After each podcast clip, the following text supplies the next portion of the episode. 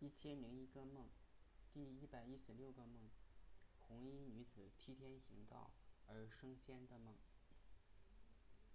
有天，我去杨集二中，路上遇见大舅，我连忙停下来跟他打招呼。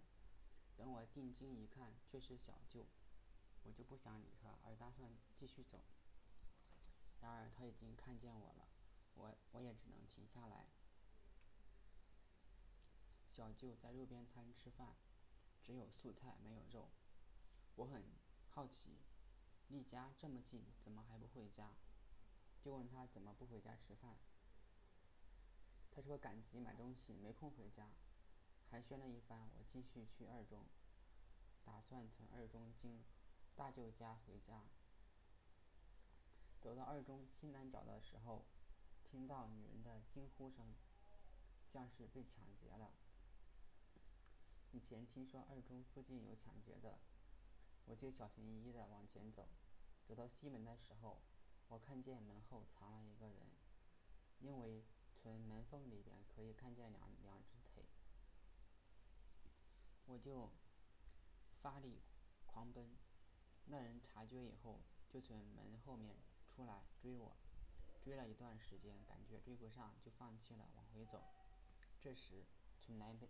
从南边又来了一个女人，刚才那个人就拦住了那那个女人的去路，那女人也意识到发生了什么事，就摆出了防御姿势，大概是练过武的。那男人就持刀砍那女人，女人躲避，但是又有一个男人从大门后面出来，打算前后夹击那女人。我为那女人捏了一把汗，只见这女人发力。攻击前面的男人，所以让后边的男人的刀劈空了。女人也发现了后边的男人，就往地上一滚，滚到后面男人的背后，一脚把他踢倒了。后面的男人又把前面的男人撞倒了。我想，女人对付这两个男人绰绰有余，我就继续往前走，走到西港，感觉像是迷路了。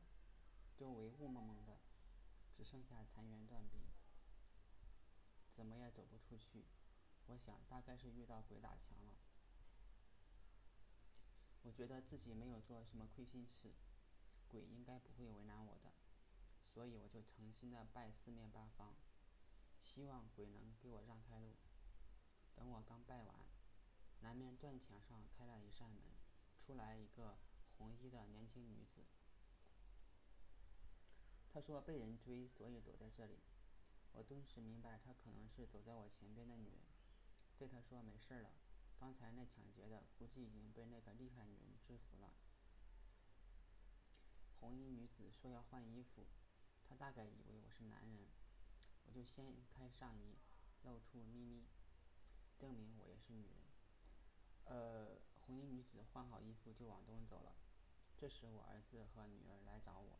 我们一起往二中走去，但是四周还是有很多迷雾，只有隐隐约约的路。我怕他们摔跤，就对他们说：“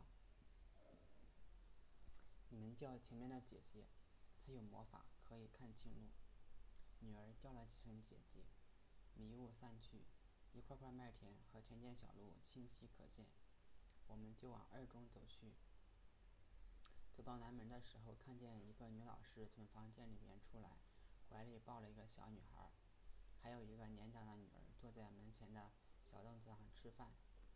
我意识到她是我女儿的朋友，闹了小别扭，现在他们不说话了，就极力的撮合他们和好。我对女儿说：“你看，姐姐头发长长的，脸圆圆的，多好看。”我注意，我注意到女老师全家都是长发圆脸，非常的漂亮可爱，而女儿却一言不发。我知道她性格就是这样，也没有办法。这时，女儿的朋友主动说话，有意跟女儿和好。不过，后来他说的大概也不是什么好话。他说：“你们两个像猴子。”我的理解是，说老婆买衣服。女儿穿完，儿子穿，似乎这样有点不伦不伦不类，很滑稽。特别是儿子穿女儿的衣服。我明白女儿朋友的意思，小孩子说话很实在，我并没有怪他，只是觉得很尴尬。不过是老婆为了省省钱。后来女儿和儿子吃完饭，他们还想吃，我就打算回家打饭。但就担心把他们放在学校不好，就对女儿说：“你和弟弟在这里等我，除非我来了，否则就待在这里别动。”女儿点头答应，我就往回走。刚走过学校西南角，就发现远处就是我遇到红衣女子的地方，出现了满天红色和绿色的光，似乎发生了什么大事。我觉得也许是红衣女子成仙了。实际上，我对大舅的印象非常好，因为大舅过年的时候会给压岁钱，而姥爷和其他舅舅似乎从来没有给我压压岁钱。另外一件事就是，有次过年放炮，差点炸到小舅，小舅就叫我滚回家去，大舅就找小舅理论。我对小舅印象不好的另外一件事是，有次我去他，他去我家，跟我妈聊天，说上学没啥用，上个初中就就行了。他村里好多初中就出去打工了，也赚了不少钱。因为这件事，我就很记恨他，所以梦里亲近大舅，发现是小舅时就不想理他。女儿在小学有个朋友，先前是长发，后来他妈妈给她剪成了短发，女儿就叫人家和尚头，怎么也不愿意跟他玩。后来在学校遇到女儿朋友和她妈妈，我们有意撮合，但是女儿不肯。我还对女儿说：“你朋友短发也很可爱。”而她默不作声。